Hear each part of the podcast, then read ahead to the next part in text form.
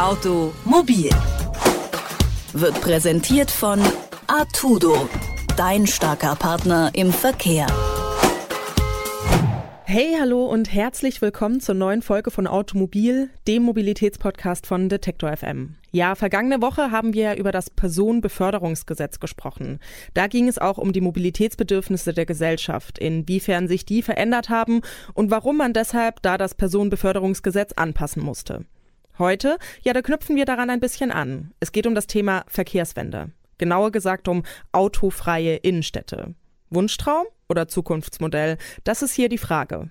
Eigentlich ist völlig klar, was passieren muss. Neben dem Ausstieg aus fossiler Energie brauchen wir eine Verkehrswende mit autofreien Innenstädten, mehr Platz für Radfahrerinnen und Fußgänger, ÖPNV und Bahn für alle. Das war Sabine Leidig im Oktober 2019 im Bundestag. Aber mal ehrlich, ist Leidigs Forderung noch immer realistisch?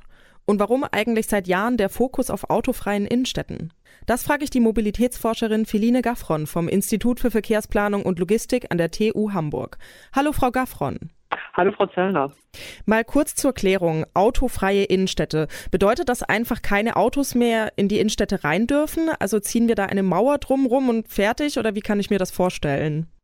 Naja, ganz so extrem wird es mit Sicherheit nicht sein. Und ich bin auch immer der Ansicht, man muss vorsichtig sein mit dem Begriff autofrei, weil die Erfahrung zeigt, dass man bei manchen Menschen damit Ängste hervorruft, die möglicherweise gar nicht notwendig sind und bei anderen vielleicht Hoffnungen weckt, die dann nicht erfüllt werden können. Insofern finde ich es immer besser, wenn man Auto reduziert, fußgängerfreundlich, kinderfreundlich, wie auch immer das für den jeweiligen Fall zutreffend ist, äh, das etwas anders formuliert.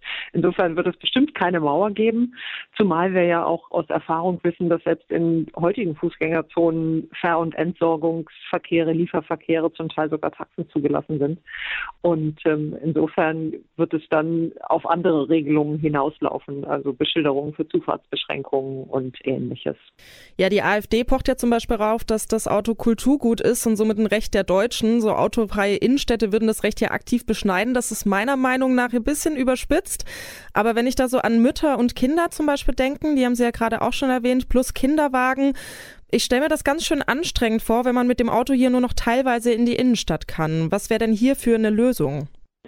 Also zunächst mal würde ich gerne zu dem Thema Kulturgut äh, sagen, dass man ja auch bedenken muss, Freiheit ist immer auch die Freiheit der anderen. Und ähm, wir wissen ja nun mal aus Erfahrung, dass der Platz in den Innenstädten und die Luftqualität und ähm, andere Vorzüge, die wir gerne genießen möchten, limitiert nur vorhanden sind und vom Auto eben in einem sehr übermäßigen Sinne in Anspruch genommen werden. Also insofern äh, gebe ich Ihnen da absolut recht. Da muss man die Verhältnismäßigkeit wahren und sich eben überlegen, wofür sind Städte da und Städte sind für Menschen. Also natürlich auch für die Eltern mit Kinderwagen oder die Menschen mit Rollatoren oder anderen Mobilitätshilfen.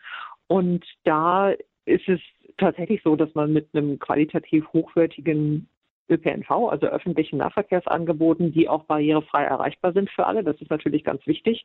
Und die mit einer entsprechenden Taktdichte und Zuverlässigkeit unterwegs sind, mit Sicherheit Alternativen zum eigenen Auto bieten kann, die komfortabler sind.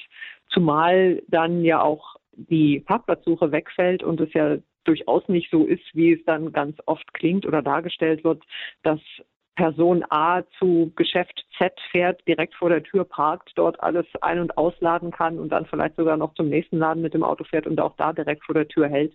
Das ist ja unrealistisch. Das findet ja in unseren Innenstädten heute schon nicht statt. Ja, Sie haben es jetzt gerade schon erwähnt, den ÖPNV. Wie müsste sich denn unser jetziges Mobilitätsverhalten wirklich konkret verändern, damit wir, ich sag mal, eine komplette Verkehrswende vor allem für die Innenstädte bekommen?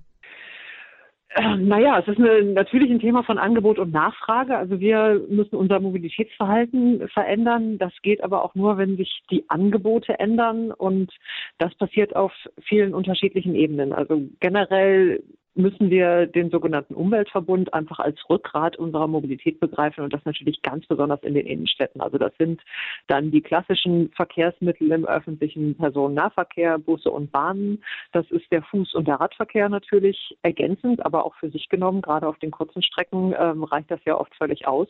Aber dafür muss dann natürlich auch entsprechend attraktiver Straßenraum zur Verfügung stehen. Es muss auch für die Radfahrenden und zu Fußgehenden möglich sein, sich sicher und direkt und eben auch barrierefrei durch diese Räume zu bewegen.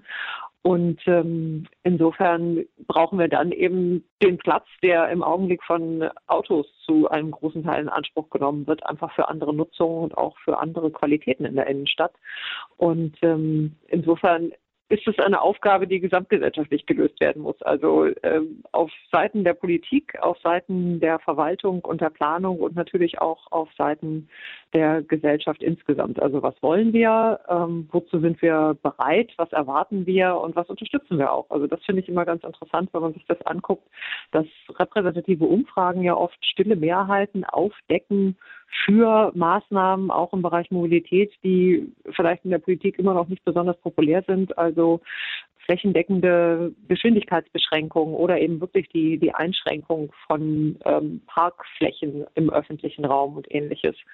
Und das sind Themen, die alle für sich genommen nicht ganz einfach sind und die im Verbund zusammenwirken und ähm, insofern eine spannende gesamtgesellschaftliche Aufgabe darstellen. Das heißt, im Prinzip müssen alle an einem Strang ziehen, damit das am Ende funktioniert. Im Prinzip schon. Es ist natürlich ähm, sehr optimistisch zu glauben, dass wirklich alle an einem Strang ziehen ja. werden. Aber was ich immer wichtig finde, ist zu sagen, wir, also was haben wir für Ziele? Wenn wir uns wirklich auf Ziele einigen, die fangen beim Klimaschutz an und ähm, müssen beim Klimaschutz aufhören und müssen aber eben auch ganz viele andere Dinge noch mitnehmen. Also sichere, gesunde Städte, die eben wirklich einfach menschenfreundlich gestaltet sind. Wenn wir sagen, das wollen wir, und da sind wir uns einig und wir wollen auch natürlich die Verkehrsunfälle minimieren. Also am besten wäre natürlich eine Vision Zero, wenn niemand mehr im Straßenverkehr ums Leben kommt oder schwer verletzt wird. Und wenn wir das wollen, dann ähm, müssen wir uns auf entsprechende Maßnahmen und Veränderungen einigen und die dann eben auch möglichst schnell und konsequent umsetzen. Sie hatten jetzt vorhin schon gesagt, autofreie Innenstädte, da kommt ja immer so der große Aufschrei, sag ich mal. Ähm, ja. Sie hatten von autoreduzierten Innenstädten gesprochen. Warum wird denn eigentlich bei dem Begriff autofreie Innenstädte, warum wird da bei der Verkehrswende so sehr der Fokus drauf gesetzt und warum stößt es so vielen sauer auf, sag ich mal?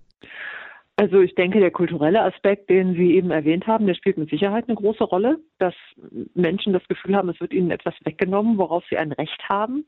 Da muss man dann, finde ich, schon auch ein kleines bisschen Aufklärungsarbeit leisten, denn diese Annahme, dass zum Beispiel das Recht besteht, dass ich kostenfrei im öffentlichen Raum meinen privaten Fahrzeug abstellen kann, also meinen privaten Pkw in diesem Fall, das ist ja überhaupt nicht gegeben. Dieses Recht ist nirgendwo festgeschrieben. Das ist ein Gewohnheitsrecht, aber das äh, steht ja schon denjenigen nicht zur Verfügung, die überhaupt keinen Pkw haben in den Innenstädten. Und das sind ja, je nachdem, wo man guckt, bis zu 50 Prozent aller Haushalte.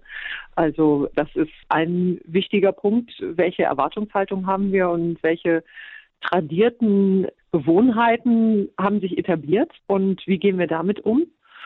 Und ich glaube aber auch, dass es, also aus Sicht derjenigen, die, wie Sie gesagt haben, dann mehr oder weniger laut protestieren, teilweise auch einfach wirklich die Tatsache ist, es geht um Gewohnheiten im Bereich Mobilität. Und es ist ja so, dass niemand von uns morgens aufsteht und jedes Mal von neuem überlegt, wie komme ich denn jetzt in die Schule, zur Arbeit, zum Einkaufen, sondern wir etablieren da bestimmte Muster und nach denen verhalten wir uns dann. Und wenn dann verlangt wird, dass man diese Muster hinterfragt und dass man, dass man das ändert und dass man sich Alternativen überlegt, ist das erstmal rein psychologisch gesehen eine kognitive Anstrengung und für manche Menschen vielleicht auch verunsichern, wenn ich ähm, bestimmte Gewohnheiten habe und vielleicht auch bestimmte Alternativen gar nicht kenne, dann ähm, ist es ja erstmal das Gefühl, ich werde da in einen Unsicherheitsraum gestoßen sozusagen, wo ich mich erstmal wieder neu zurechtfinden muss.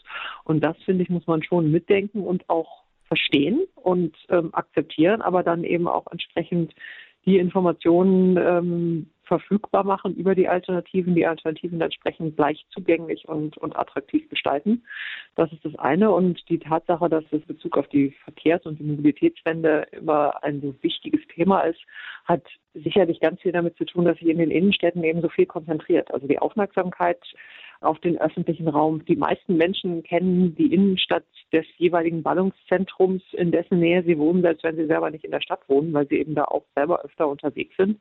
Dann gibt es eine Identifikation mit, mit solchen Räumen und äh, die findet natürlich unterschiedlich statt, je nachdem, was mir wichtig ist in einer Stadt.